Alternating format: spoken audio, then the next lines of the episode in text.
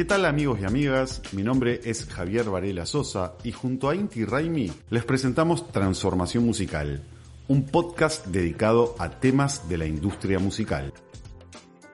En este episodio estaremos hablando sobre los aspectos legales relacionados a la industria de la música y para ello contamos con dos invitadas de lujo, Nadia Subotiak y Ángeles Solana, abogadas especialistas en contratos musicales.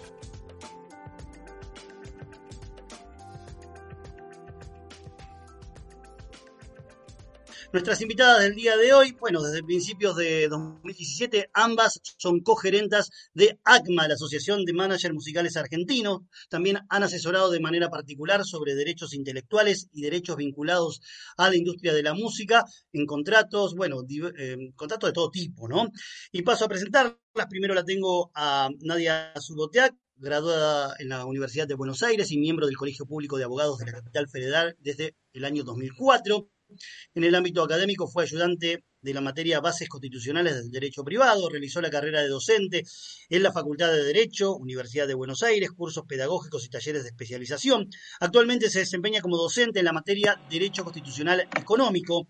Ha realizado estudios de posgrado vinculados a temas de la niñez y de videotécnica. Posee una maestría en Derechos Humanos, Estado-Sociedad, dictada por la UNTREF y la Secretaría de Derechos Humanos de la Nación Actualmente es asesora jurídica de la Secretaría de Derechos Humanos y Pluralismo Cultural de la Nación. Además, dicta clases, talleres y es asidua expositora. Bien, tenemos también a su compañera, que es Ángeles Solana, abogada, graduada en la Universidad de Buenos Aires y miembro del Colegio, Colegio Público de Abogados de la Capital Federal desde el año 2005. Fue profesora de la Facultad de Derecho de la Universidad de Buenos Aires en la, materia Derecho Internacional Privado, especializada en Derecho Empresarial. Cursó una maestría en Derecho Laboral y Relaciones Laborales Internacionales, actualizándose y perfeccionándose constantemente en esta y otras áreas del derecho, tanto en universidades locales como internacionales. ¿eh? Posee una amplia vocación en generar negocios internacionales para los clientes, representante, bueno, de varias firmas. Eh, Ángeles, Nadia, bienvenidas a este encuentro del día de hoy. Hola, muchas gracias por la invitación. Estamos encantadas de participar. Gracias, Cinti, gracias eh, por, la invitación. Bien, bueno, hoy va, a ser un poco distinto a como es siempre porque eh, la parte legal, yo les comentaba a ella fuera, fuera de de lo que es en el, en el backstage, digamos, sobre que muchas veces em, en, los cursos de manager o, por ahí mm, personas que están vinculadas a la industria nos consultaban sobre temas que mm, son específicamente legales, ¿no? Y en este caso queríamos aprovechar la posibilidad de tener a dos especialistas en este tema para que eh, nos quiten un montón de dudas que andan dando vuelta por el inconsciente colectivo. Para eso, eh, ellas tienen preparada una presentación que podemos compartir, ¿no? ¿Les parece, chicas? Dale, te la compartimos a ver si sale bien. ¿Cómo no va a salir bien? Vamos. Mientras la va compartiendo, les voy contando que hemos em, charlado en la previa sobre ejes temáticos, ¿sí? Eh, y como dije, decíamos en, el inicio de esta charla, precisamente vamos a hablar de aspectos que están vinculados, relacionados, ¿no? A la, eh, digamos, a la parte legal de la industria de la música. Y aquí tenemos en pantalla entonces cosas que tienen que ver con artistas, manager, la importancia del vínculo formal, algo que no abunda en la escena, ¿verdad? Sí. ¿Se me escucha bien? Se escucha perfecto. Bueno, no, lo que nosotros eh, nos gustaría y cuando empezamos a, pensar el encuentro de hoy es arrancar por, por el principio. Yo recién veía entre las personas que se inscribieron en la charla algunos nombres conocidos de, managers que, que, forman parte de la asociación de la cual nosotros somos cogerentas. Y es la verdad que, además de, digamos, de toda la cuestión legal de la que venimos a hablar hoy, es importante decir que la experiencia también nos, nos ha enriquecido en el conocimiento. Y cuando hablo de esto, lo que me refiero es que hoy podemos ver los aspectos legales también desde la visión del manager emergente, del que está iniciando la carrera, de cuáles son las necesidades cuando eh, un, un, manager, un productor arranca a, darle crecimiento a un artista y se encuentra con la situación de, por un lado, el negocio de la música, por otro, por otro lado, toda la cuestión de la negociación legal con discográficas, etcétera. Eh, más allá, digamos, de, toda esta intro, obviamente nosotros estamos más que agradecidas por el lugar que nos toca ocupar hoy como, como cogerentas de ACMA y en definitiva, si tenemos que arrancar por el principio, lo primero que nosotras eh, siempre queremos hacer hincapié es en la importancia de la firma de un contrato entre el artista y el manager. Muchas veces, vos nos irás diciendo... La mayoría de las veces, la mayoría de las veces queda en algo de palabra, ¿no? Eh, y al momento en que surge algún inconveniente, bueno... Claro, nosotros eh, lo, lo, que fuimos viendo, sobre todo en, en, el ámbito, de, digamos, de lo que es el under o lo que es el indie o lo que es el manager emergente, es que en los inicios de, de la carrera no hay una idea todavía de profesionalización. O sea, lo que se busca más es hacer crecer el producto artístico y no tanto en la parte de lo legal y la profesionalización del artista y del rol que cada uno ocupa en ese negocio. Y en algún, en algún punto la cuestión legal es relegada o suena antipática y no es así. En realidad, nosotros lo que, lo que venimos a decir todo el tiempo es que es absolutamente necesaria y así como uno dice coloquialmente cuentas claras mantiene la amistad, lo cierto es que el contrato es la ayuda que tienen las partes en este negocio para saber cuáles son sus funciones, el rol que, tienen, cuáles son sus obligaciones, responsabilidades y cuál es la ganancia y el porcentaje que le va a tocar en el momento en que hay que repartir la liquidación. Entonces, desde ese lugar hay que tratar de amigarse con las cuestiones legales y vivirlas más como una ayuda que como algo que molesta.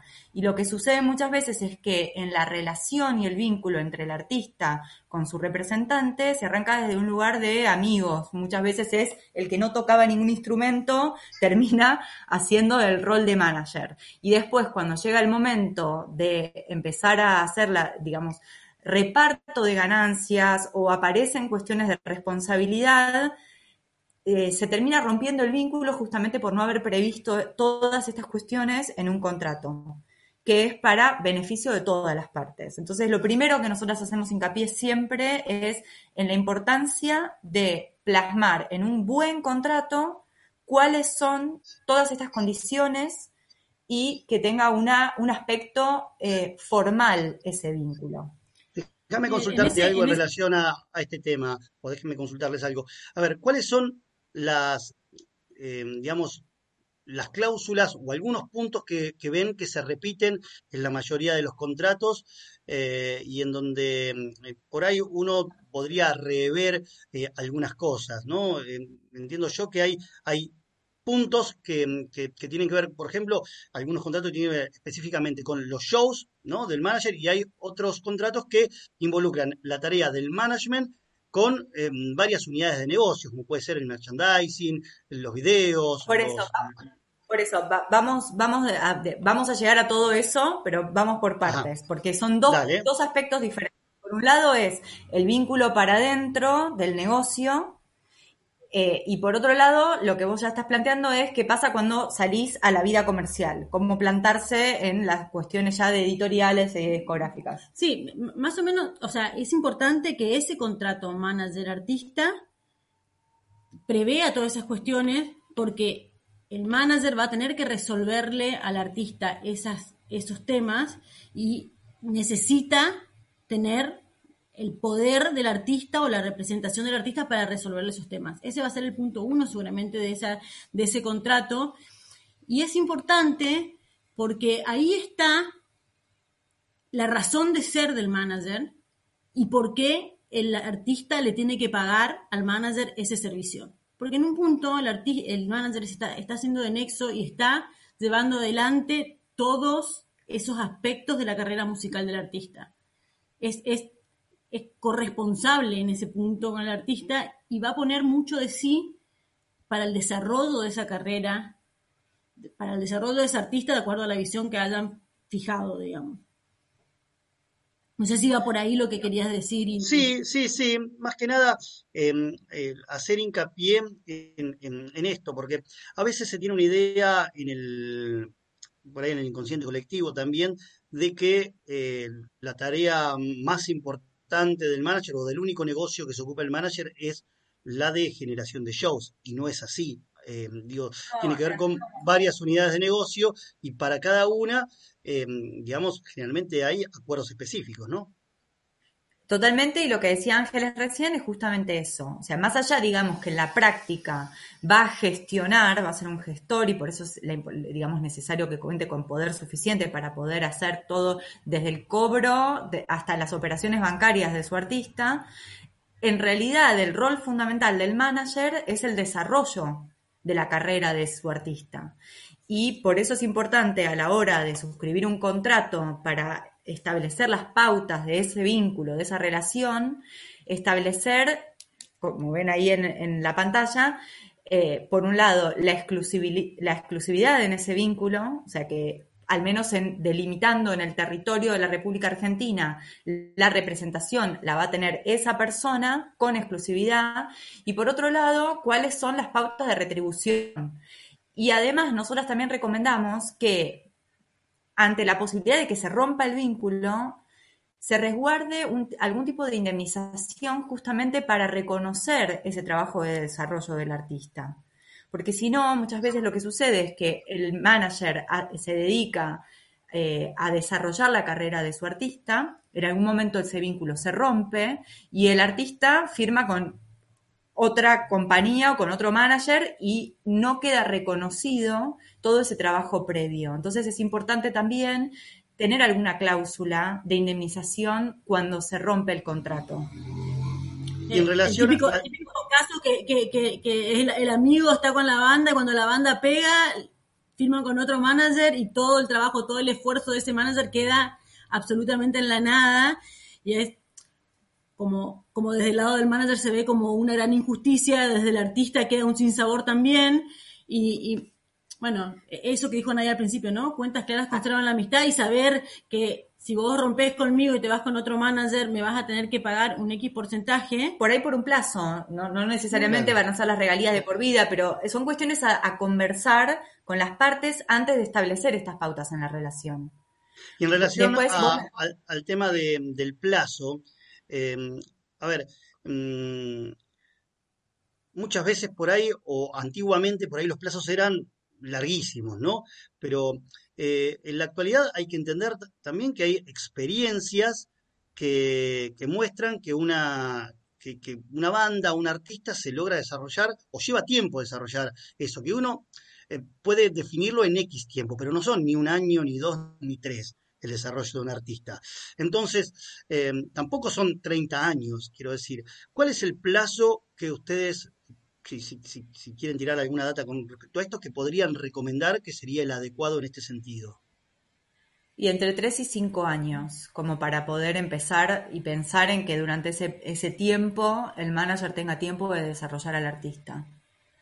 No sé si vos pensás algo diferente, pero me parece que ese es un plazo razonable y renovable y después se puede pautar una renovación automática o no.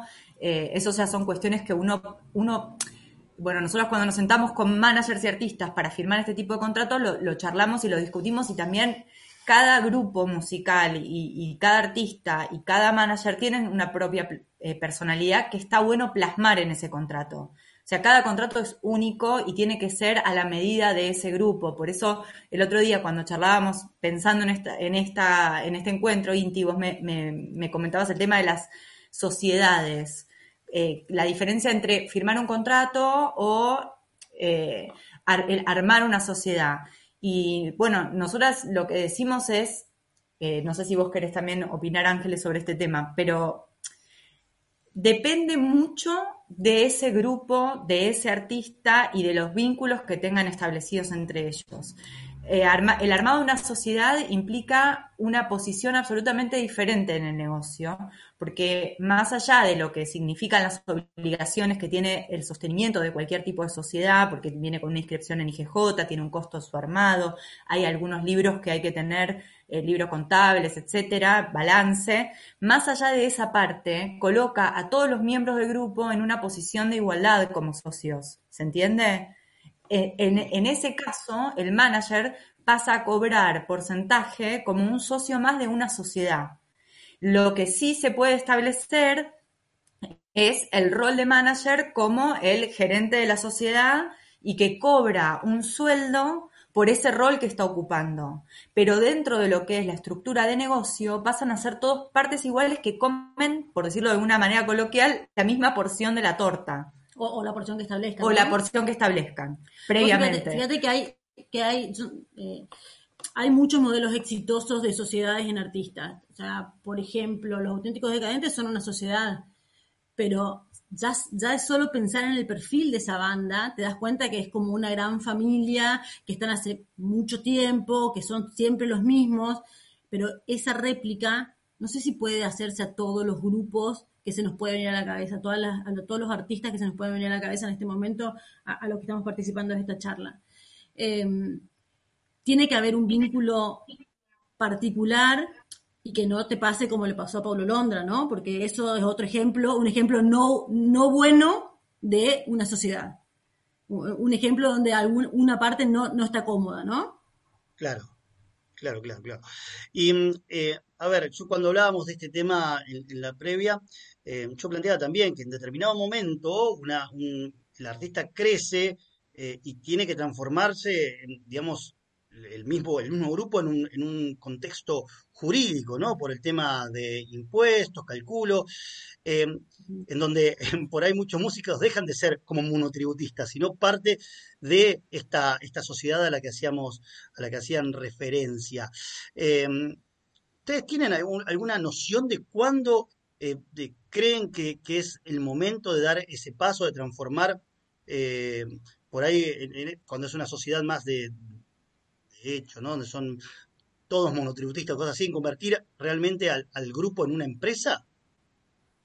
Desde, desde el primer momento. Desde el primer momento. No, de transformarlo, transformarlo en una empresa, decís vos, yo creo que, yo creo que un poco empuja eso, los niveles de facturación y el corte del artista. Si es un artista que, que, mm, firma muchos shows o vende muchos shows al Estado, probablemente se vea obligado a, a formalizar ese, ese vínculo de alguna manera porque los mismos papeles que te pide el Estado para firmar esos contratos te van a llevar a, hacer esa sociedad o a formalizar el vínculo de alguna manera.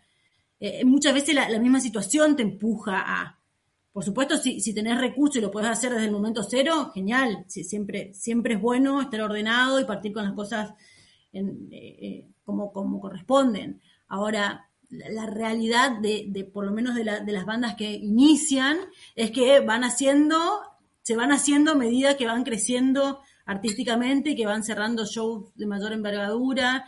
A veces no firmás shows con el Estado, pero tenés una facturación que te obliga a, a blanquear. claro, a, hacer una sociedad porque ya no le da la factura de todos los que son miembros de la banda para, para seguir facturando, ¿no?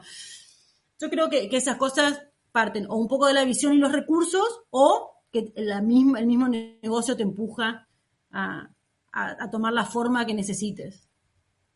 Bárbaro. ¿Pasamos al siguiente tema?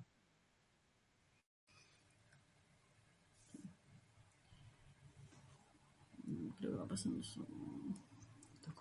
¿eh? La responsabilidad en la realización de conciertos, shows en vivo, que también es una pregunta muy, muy recurrente, ¿no? ¿Cuál es la responsabilidad que tiene el artista y cuál es la responsabilidad que tiene el músico ante la realización de un concierto?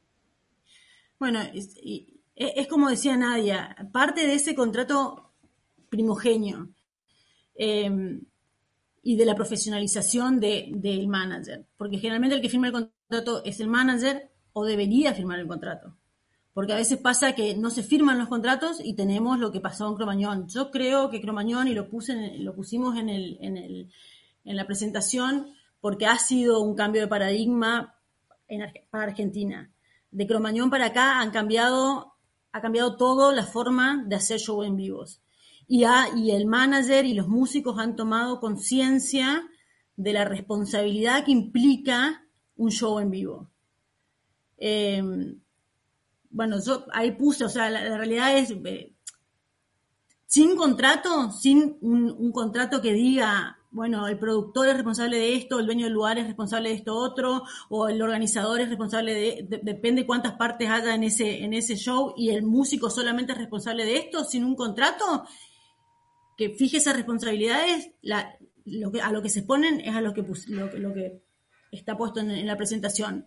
Por un lado, la responsabilidad penal, que depende de lo que suceda, puede suceder eh, desde, desde algo tan, tan grave como fue lo de Cromañón, con, con tantas personas lamentablemente fallecidas, a daños menores, entonces será responsable penalmente de esas lesiones o, lo que suceda, digamos, como, como daño a los, a los, al público, y puede ser responsable directo o como partícipe necesario, también un poco desde, desde qué actitud ha tenido en ese, en ese evento o cuál fue, cuán involucrado estuvo en la organización del evento, ¿no? hablando de managers y músicos. Y después la responsabilidad civil consecuente, que por supuesto tendrá que responder por los daños físicos que, que hayan ocurrido, los morales, los psicológicos, intereses y costas, que se arma como una bola de dinero.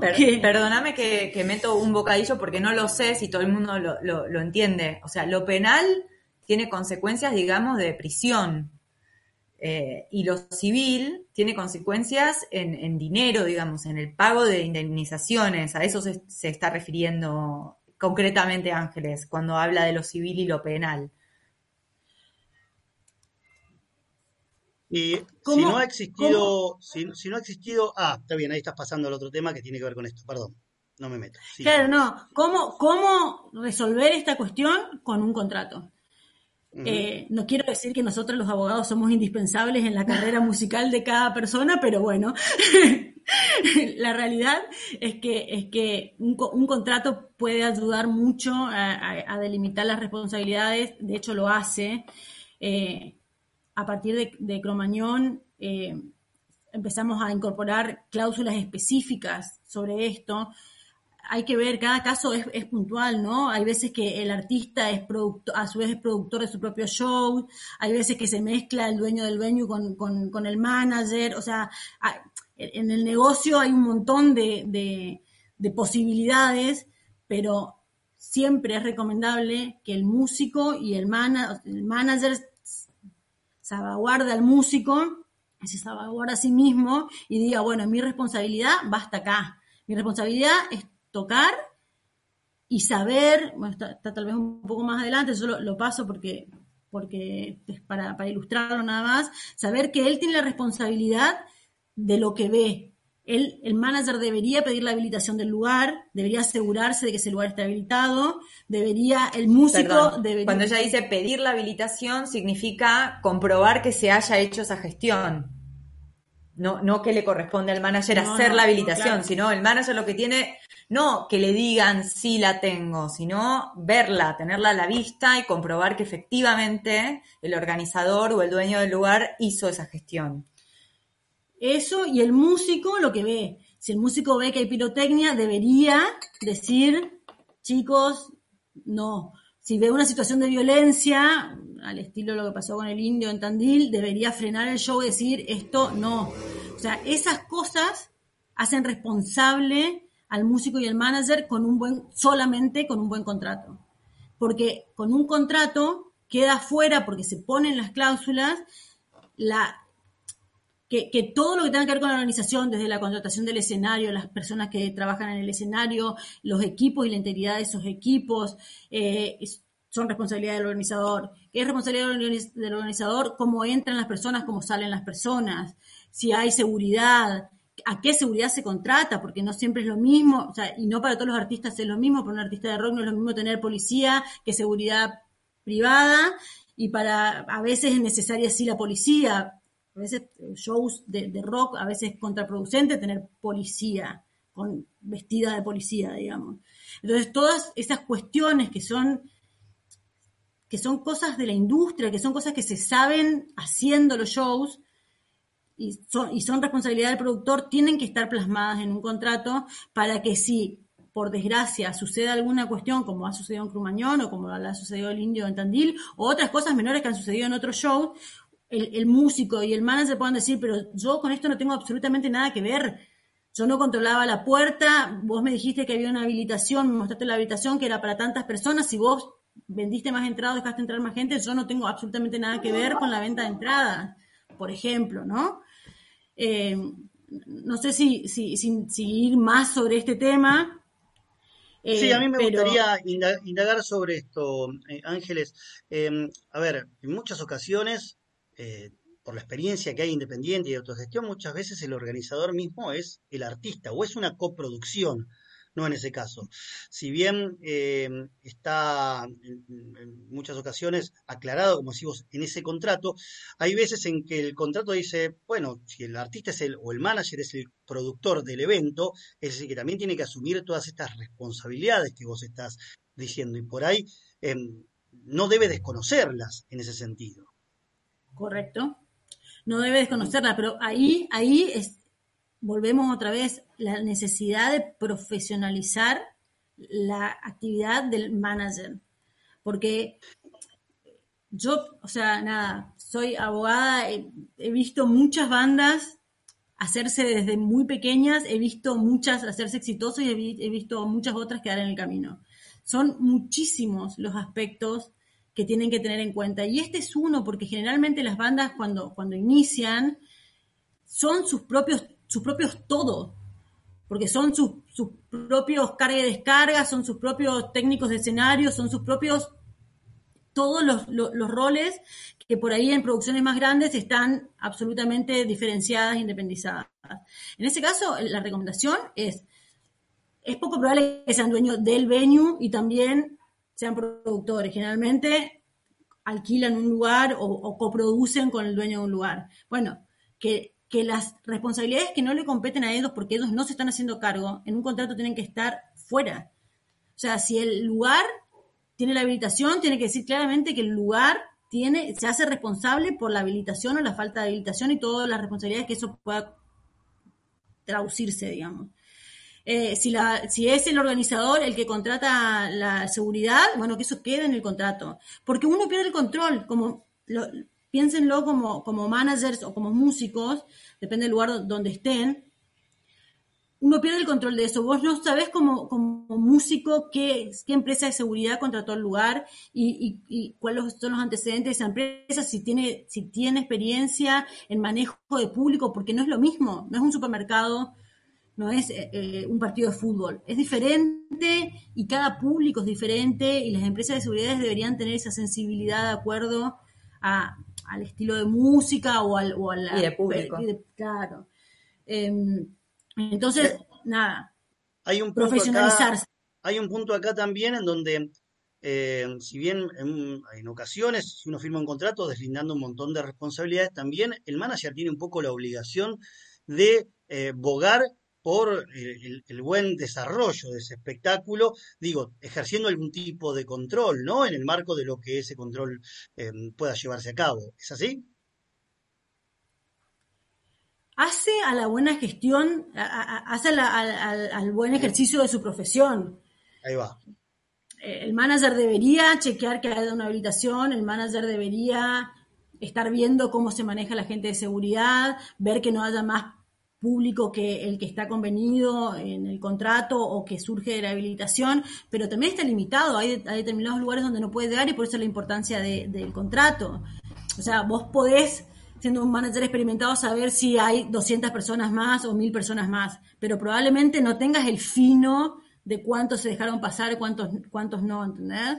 Y eso, mientras que no pasa nada, no pasa nada. Ahora, cuando pasa algo, ahí es donde surge la, ¿Quién tenía que controlar el número de personas que estaban adentro?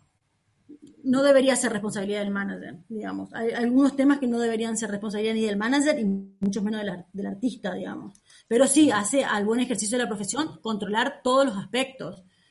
O sea, tener técnicos que, se aseguren que las cuestiones eléctricas estén de manera adecuada, tener gente de escenario que, que tenga expertise y pueda saber si hay alguna falla en la estructura o si que vea que, no sé, que el techo está en malas condiciones, por decir cualquier cosa. Sí, lo ideal es eso, pero depende de, qué grado de profesionalismo tengan los integrantes de, esa, de esa banda o de esa, de ese artista. En pantalla tenemos un tema también muy interesante que es la diferenciación entre las salas que eh, tienen todos los fines de semana espectáculos que están habilitadas específicamente para la, realización de estos espectáculos y también las salas que son espacios eventuales, ¿no? Por ejemplo, yo siempre doy el ejemplo de cada vez que se hace un recital en la cancha River, no es que la cancha River esté habilitada para hacer recitales porque su principal actividad es la actividad deportiva, sino que se saca una habilitación eventual para eso. Y aquí hay algunos puntos que ustedes destacan en este sentido. Sí, lo, destaco porque fue un trabajo muy importante. Bueno, eh, nosotros como gerentes de ACMA trabajamos mucho eh, en esto, que es consecuencia de los problemas que han tenido, que ha tenido la renga para tocar cada vez que toca, que lo habilitan, no lo habilitan, lo dejan, no lo dejan, esa discrecionalidad eh, que hay en los funcionarios. Y también el, el ser conscientes de que excepto en Ciudad de Buenos Aires y en Ciudad de Buenos Aires, post-Cromañón, porque antes tampoco, no hay claridad para las habilitaciones de los lugares que no, que no están ya, que no están habilitados para, para, este tipo de eventos. Llámese una plaza, llámese River, como decís vos, o las salas del interior, que son otra cosa, que son universidades, que son eh, salones deportivos, que, usualmente tienen otra actividad y que para determinados eh, eventos se habilitan para hacer un show. Y ahí sí, esto que decías vos antes, Inti, la responsabilidad del manager, porque ahí ahí sí hay muchas más cosas que, lograr y muchas más cosas que controlar. Por supuesto, ni hablar si sos productor de ese evento, ¿no? Pero la importancia de, hacer, de hacerlo todo con un nivel de responsabilidad muchísimo mayor. Eh, hay, un, protocolo de eventos masivos que en realidad no es obligatorio, es de aplicación optativa por los municipios, pero sí es muy útil para todo aquel que se aventure a hacer un evento masivo en cuanto la pandemia no lo, permite, o sea, No, es un, no es un documento vinculante, pero marca los estándares mínimos que se espera y, y, para la elaboración de ese documento se pusieron de acuerdo personas expertas en cada uno de los temas, con lo cual está bueno tenerlo a mano como para ver qué es lo básico, lo mínimo, indispensable para pensar en un evento masivo. Eso ¿Hay algún lugar donde se pueda descargar e-, ese, está en, en, Ministerio del Interior estaba. Eh. No me acuerdo, te puedo pasar el, el, link después, así lo, lo dejan a, mano si lo requiere. es un documento público, digamos. Sí, es un documento, fue, firmado, si mal no recuerdo, dentro del marco del Consejo Federal de Cultura como recomendación, porque justamente en el interior es donde falta más un marco de cómo, cuáles son las pautas adecuadas para, para llevar adelante este tipo de eventos. Y habla de todo, habla de la, de la necesidad de las habilitaciones, los permisos, la necesidad que se expidan los funcionarios sobre esas habilitaciones, eh, cómo manejarse con bomberos, cuándo, cuándo se necesita una ambulancia, un médico en el lugar o cuándo no.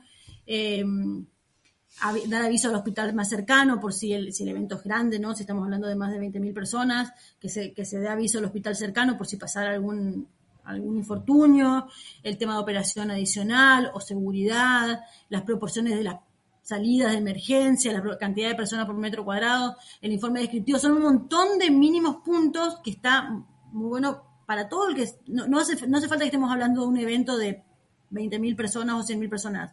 Cualquier evento que sea en un lugar no habilitado debería tener, tener esa guía y otra vez la profesionalización del manager de poder tener un documento así y decir, bueno, todo esto más o menos está, o lo voy chequeando para saber de que, de que todo está como Incluso, aunque en el contrato esté delimitada la responsabilidad, está bueno que el manager haga su control y su, su checklist de todos estos ítems y que pueda hacer un seguimiento de que las cosas se están haciendo de manera correcta para evitar cualquier tipo de perjuicio.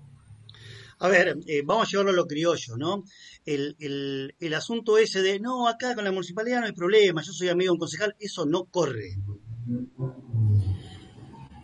Eso no corre si pasa algo, o sea, la, realidad, voy a ser sincera de lo, que yo conozco, hay muchísimo, bueno, cuando, cuando todo era más normal, pre-pandemia, digamos, generalmente en el interior salen sin habilitaciones porque no se piden, porque ningún funcionario se anima a poner la firma, o no sé qué, y te, te palmean la espalda y te dice, sí, está todo bien, vos, vos hacelo, vos hacelo, que está todo bien, y eso va bien mientras que el show salga impecable. Ahora, a mí me ha, tocado... pase cualquier cosa, Me ha tocado que la habilitación me la han dado al terminar, en muchas ocasiones, finalizando el show, ¿no? Que el, único documento que decía que las cosas estaban en condiciones era un acta que labraban, pero la habilitación para hacer el evento, terminó el evento, bueno, acá tenés la habilitación de que estaba todo bien. Me pasó en muchos municipios. Eh, pero bueno, eh, también está en el asunto de hacer las cosas bien, ¿no? Si el acta esa está cumplimentada con, todos los detalles que, que, digamos, que cada municipio es el que, el que requiere, eh, o, o este protocolo que hacían mención ustedes, bueno, uno por lo menos tiene la idea de que está tratando de hacer las cosas bien. Claro, claro, bueno, pero fíjate, fíjate esto que decís vos, o sea, si llega a pasar algo, el municipio te va a decir, ah, pero yo no le di la habilitación. Entonces él estaba actuando en contravención a la ley. O sea, es, muy difícil, por eso, por eso remarco tanto que este protocolo, y aprovecho esta oportunidad para decir que ese protocolo existe, para que, para que se sepa, para que en última instancia se lo, se lo debe al municipio, se diga, mirá, esto es lo que se recomienda desde, el nivel de Consejo Federal de, de Cultura, yo lo estoy cumpliendo, está todo.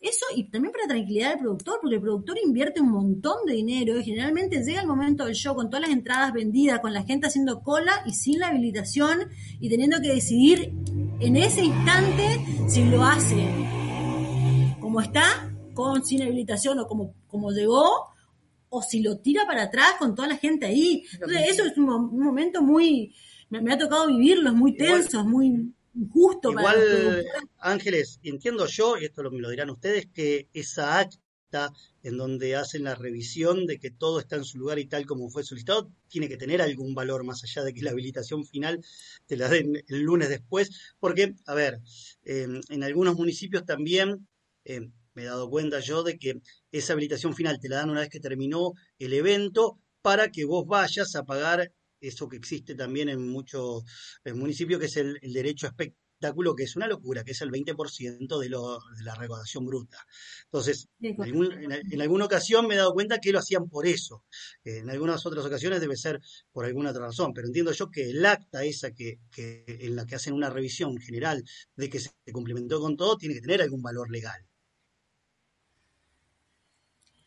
Te lo, digo en el caso concreto, Inti, la verdad.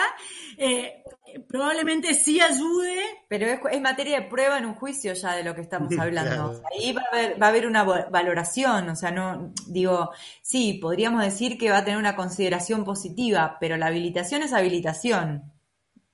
Y, punto, digamos. Mira vos. A, tener cuidado, ¿no?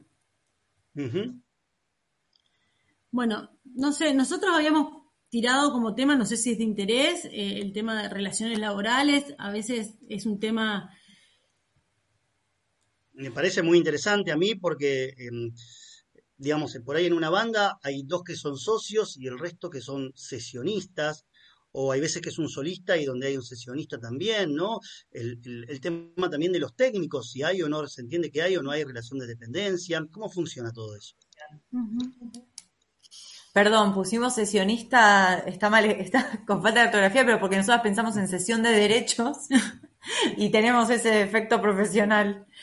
Em, bueno, nada, sí, es un tema, es un tema que muchas veces a las bandas, no, suele pasar tanto en las bandas chicas, en las bandas chicas se, se, se, arregla de alguna manera, pero en las bandas que están creciendo, en las bandas grandes, es un pasivo eventual a considerar esta falta de regulación específica a estos dos tipos de actividades, sea la relación músico, eh, músico, banda, manager, o como esté diagramada la banda, digamos, con los músicos que no forman parte de ese núcleo duro, por decirlo de alguna manera, sean músicos sesionistas realmente, o sean músicos que simplemente no tienen, eh, no están dentro de esa base de la banda que se conformó, que inició, que fue la que, la que progresó, la que llevó adelante toda la carrera y que se sumó más tarde o, que no tiene un aporte y lo hace como diferente a, estoy tratando de ser lo más genérica posible, tratando de abarcar todos los ejemplos que pueden,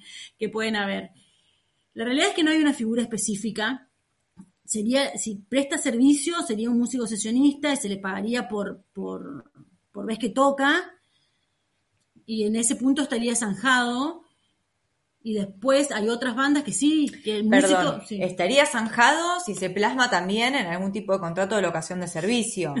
porque si no también pasa a ser materia de prueba, o sea, si, si digamos, entramos en la discusión de que la persona te va a decir, no, yo en realidad tocaba todos los fines de semana y era parte de la banda, entonces la manera que tiene la banda de probar que ese músico en realidad era sesionista es firmando un contrato de locación de servicio y haciéndole eh, entregar factura como monotributista o lo que fuere.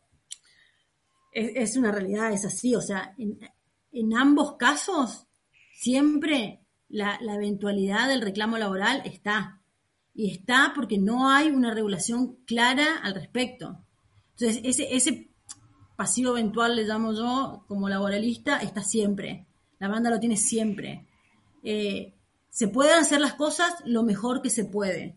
Entonces, si realmente es un músico sesionista con estas, con estas características, con las características de un músico sesionista, que es alguien que tiene su instrumento, que va y toca la partitura que se le da en el momento que se le da y se lo llama para algunos shows sí, para otros shows no, bueno, un contrato de locación de servicio es, un, es una locación de servicio. La persona tiene que facturar, pero ahora, si esa persona te factura solamente a vos, Inti, estás en un problema. Em, porque se presume que es lo que se dice. que es una relación laboral encubierta. Eso. Un fraude laboral, digamos. Eh, después, la realidad es que hay muchos músicos que, que, sí tienen un vínculo laboral y hay otros que no. Entonces, pero en, en, el no, en la no regulación específica, todo es como lo mismo y va a depender mucho de la pericia del manager, de lo prolijo que lleven las relaciones y de las cuán claras estén las cosas porque después pasa como le ha pasado a muchas bandas y a muchas bandas le ha hecho un daño muy grande este tipo de, situaciones. Con los músicos y también con los técnicos, porque con los técnicos pasa absolutamente lo mismo, es otra, es otra relación diferente. También el servicio de un técnico sería una prestación de servicio, pero hay muchas veces que los técnicos son solamente técnicos de una banda para siempre y están disponibles 100% de, de esa banda y eso realmente es una relación de dependencia. El gris es muy ancho en, la industria de la música. La realidad es que el, gris es muy, muy ancho. En cuanto a técnicos escénicos, Sate está haciendo un, trabajo muy grande de, tratar de, hacer que, nada sea prestación de servicio, que todo sea relación de dependencia. La realidad, tratando de tener una mirada objetiva de, esos vínculos, es que hay, hay de todo. Hay relación de dependencia y también hay prestación de servicio, porque pasa muchas veces que el técnico está, eh, no sé, está con una banda, pero lo llama otra que le paga mejor y, se va y te manda un, cambio. Y ese tipo de, situaciones también hacen que no, que, tenga algún condimento de prestación de servicio. De todos modos, ojo, porque en el derecho laboral e, ella es la experta en el tema, pero existe indubio pro operario y si vas a un juicio laboral y te dice que tenía ese vínculo y que hacía cinco años que era tu técnico y que todos los sábados y todos los domingos estaba a disposición, vas a tener que probar en un juicio que eso no era así y desarmar, digamos, la, la, visión del empleado es muy difícil en un juicio laboral y eso hay que tenerlo presente. Entonces, la verdad es que son las situaciones, si la banda ya es de mediana a grande, donde tienen que tener más previsión sobre este tema. Y acá un punto para destacar. Importante la gestión colectiva, importante que todas las personas de la industria, desde su lugar, se involucren en estos temas. Porque no solamente es responsable el manager, es responsable también el músico o la sociedad que conforma esa, esa banda y muchas veces las, las lastiman muy profundamente. No solamente desde lo económico, sino desde la interacción moral. Claro. Entonces, eh, gestión colectiva es un tema a trabajar, es un tema que la industria argentina, la música argentina tiene que trabajar, tienen que trabajar con una regulación que los haga, que, que eso esté claro, y hay muchas... ¿Cómo? No, no, yo no dije nada. ¿eh? Alguien que ah, se Bueno, nada, nada, un, un, un asterisco para todos los que nos están escuchando de involucrarse en este tema y empezar a pensar la industria y dentro de pensar la industria, empezar a hablar de estos temas y ver qué es lo que, lo que necesitan para que estos temas no sean grises y estén un poco más claros los vínculos tanto entre músicos como con técnicos, ¿no? Bien, entonces, pasamos al tema que sigue. Contratos típicos pusieron, bien. A ver. los famosos contratos de las discográficas, ¿no? Eh, muchos han oído hablar seguramente del famoso contrato 360, pero no sé si todos saben lo que es. Eh, y, también las opciones que uno tiene al momento de hacer un contrato con una discográfica. ¿Quieres explicar vos qué es? No, el contrato 360, si a alguien le queda una duda, es estos contratos que están que de acá a un tiempo las proponen las discográficas, que es la carrera entera del artista, digamos. Eh, les negocian la parte del fonograma, la parte eh, de los derechos de autor, o sea, toda la parte de distribución, de editorial, sumado al merchandising, la imagen del actor, ponerlos en, en películas, propagandas, fotos, o sea, todo, todo el negocio que pueda generar ese artista manejado por la compañía discográfica. Lo cual puede catapultar la carrera del artista o la puede enfriar, digamos. Le, da esa... Bien, hablemos de, los otros eh, contratos discográficos. Eh, que veo aquí tienen varios puntos que me parece que están buenos tener en cuenta.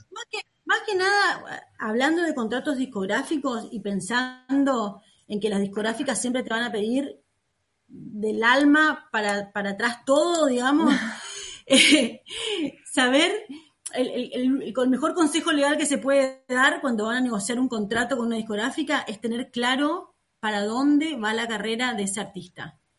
En qué lugar está el artista hoy, porque no es lo mismo cómo va a sentarse a negociar un manager emergente que un manager con un artista ya desarrollado o mainstream, no va a ser la misma negociación, o el poder por lo menos de negociación, pero ayuda muchísimo tener claro en qué lugar está el artista en ese momento y para dónde quiere ir y cómo quiere ir. Porque en definitiva, la, discográfica, ¿en qué le sirve al artista? Le sirve para hacerle la promoción, para aprovechar su mejor posición en el mercado y conseguirle mm, mejor posición, eh, exposición y negociaciones. Entonces, uno tiene que tener muy claro eso, saber qué quiere y que eso que la, discográfica le promete en las reuniones le dice, no, porque yo te voy a hacer grabar con fulanito y te voy a poner acá y soy tengo muy buen vínculo con rock and pop, vas a sonar todos los días en este programa, todo lo que te puedan proponer oralmente, que eso después esté reflejado en el contrato.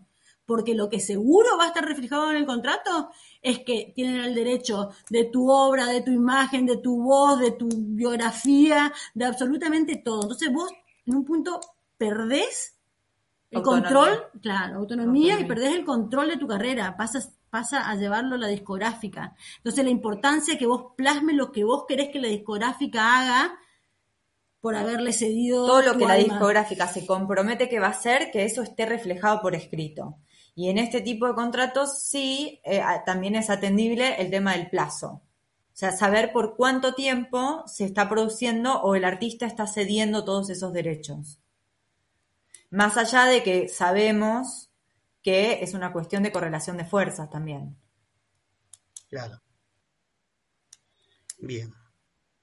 Otra cosa. Bueno, eh, es, importante también destacar algo que hablábamos en la, en la previa, ¿no? Em, la, la, importancia de la autogestión, que hoy no es como en otros tiempos donde el artista depende de una discográfica para muchas cosas sino que em, a partir de algunos sucesos que ocurrieron en la década del 90, donde por primera vez una producción independiente fue exitosa, aparecieron un montón de otras producciones eh, independientes exitosas, y hoy es una alternativa en donde, yo les contaba a las chicas, donde uno tiene datos en donde una, en iguales condiciones un artista autogestivo gana mucho más que un artista mainstream, ¿no? Pero hay que trabajar más también. Sí, claro. Sí, claro, yo, yo soy una gran, gran impulsora de la música independiente. Em, desde, desde, mi lugar de, abogada. Yo creo que los, las bandas antes de firmar un contrato con discográficas tienen que, tienen que saber qué es lo que le puede dar la discográfica a diferenciación de qué le, puede, qué le pueden dar ellos mismos. Porque nadie va a manejar tu carrera con mayor lealtad a tus criterios y con mayor fuerza que vos. La, la, discográfica, por supuesto, tiene la ventaja de que es conocedora del mercado, tiene los contactos, tiene los recursos que por ahí vos no los tenés. Pero no necesariamente para todos los artistas es bueno un contrato con una discográfica. Hay artistas que por su perfil y por su idea de carrera, tal vez tener, reservar algunos derechos los, los, los hace más fuertes y les permite de, desarrollar mucho mejor su carrera. Por supuesto hay algunos que lo va a tener que ceder, probablemente tengan que ceder el derecho editorial para que alguien le gestione el cobro de sus derechos y que esté chequeando dónde suena y dónde no suena. E, es probable que eso sí lo, lo tenga que ceder, pero es diferente ceder lo que uno quiere ceder a ceder Todo. absolutamente todo. Pero bueno, nada, eso depende mucho de, del manager, del artista, de cómo quiere proyectar su carrera, de cuál es la visión que tiene la discográfica, pero, pero sí evangelizar un poco en cuanto a que no necesariamente para ser exitoso tenés que tener una discográfica atrás. Podés ser exitoso manejando tus recursos y decidir en todo caso qué cedes o cuándo lo cedes, porque tal vez más adentrado en la carrera, con una mejor posición, podés firmar un mucho mejor contrato. negociar, con claro, negociar más ventajosamente. Ahora, si se toma la decisión, como un poco sintetizando lo que ella está diciendo, si se toma la decisión de firmar con una discográfica, sentarse a leer cuidadosamente el contrato y que todo lo que prometieron esté eh, por escrito. Mínimamente eso. Aquí tenemos algunos contratos típicos que también estaban preguntando por ahí, ¿no? El contrato de distribución, por ejemplo. Son todos contratos, bueno, yo, eh, son todos contratos que el intérprete o el autor puede firmar, de, acuerdo a si es intérprete y autor o autor solo o solamente intérprete. Generalmente estos contratos están incluidos en un contrato con una discográfica. Cuando, cuando uno se cuando uno se cierra con la discográfica cierra, cierra absolutamente todos los, los derechos, eh, los cede eh, generalmente por un tiempo o, recomendablemente por un tiempo, porque están lo- generalmente el contrato discográfico es para todo el territorio, para todo el universo, por toda la perpetuidad, por todos los medios creados a crearse, que se vayan a crear o que se pudiesen, o sea, son tan, tan, tan, tan, tan amplios que no te queda absolutamente nada para manejarte como, como por el costadito. Eh, así que, bueno, nada, por ahí eh, algunos contratos, hoy se está viendo mucho que se están reservando, por ejemplo, el- el- la, la facultad de negociar sus- sus contratos editoriales, que es la gestión del derecho de autor para los artistas que son autores de sus temas, ¿no? Eh, Perdón, y ahí nosotras venimos trabajando desde hace algún tiempo y es importante que lo digamos porque la verdad es que es como algo tan novedoso que todavía no se está teniendo mucho en cuenta a la hora de firmar contratos, pero es importante tener presente que está empezando a surgir todo, un- toda una línea de, de negocio y de, de- de mercado digital a través de lo que son, digamos, la comercialización en token no fungible y con divisas... eh, eh, Criptomonedas. criptodivisa, criptomoneda, Bitcoin o la que fuere. Y está bueno por lo menos saberlo, porque cuando se firma como con las características que decía recién Ángeles, donde se des absolutamente todo y por cualquier medio y lo que esté por inventarse y lo que exista en el universo y más allá, después te das cuenta que hay todo un negocio paralelo que te perdés la oportunidad de hacer, a veces simplemente con fijar, no sé, un tono o un acorde o la imagen del artista o una foto del artista y no lo puedes hacer porque estás totalmente atado para, para poder hacer ese, ese negocio. Y, y eso, eso es un punto, lo, que- lo que dice Nadia, muy interesante en este momento, porque realmente se están abriendo, se está abriendo un nuevo mercado para los artistas, para todos los artistas, pero también para, para quienes hacen música. Claro, porque al ser nuevo y con las características que tiene, por lo menos por ahora, es muy democrático en lo que es el acceso a ese negocio. Entonces está bueno tenerlo presente a la hora de firmar otro tipo de contratos, como lo que estábamos hablando recién, con el editorial, discográfica, etcétera, etcétera, por ahí guardar la posibilidad de comerciar a través de criptomonedas o con token, etcétera. Es es interesantísima la parte de, de, de criptoarte. Eh, hay artistas muy poco conocidos del interior del país que han hecho, han puesto un pedacito de una canción a un dibujo, lo han tokenizado y lo han vendido de un día para otro 40 mil euros. Es un dinero, o sea, digo, estamos hablando de un artista de Jujuy, ¿no? Que, abre, abre, muchas posibilidades de negocio e incluso más allá de las fronteras del territorio de nuestro país. Es algo como para que lo tengan en cuenta, como para ir por lo menos investigándolo, los que son eh, managers o los artistas, que lo, que lo sepan que esto existe. Nosotros ya hemos trabajado en este tipo de contratos, con lo cual es algo que si bien es incipiente, ya está, ya está eh, y, y por lo menos saber, no todos los artistas quieren ir por ese camino, pero existe y puede ser una, buena beta de negocio.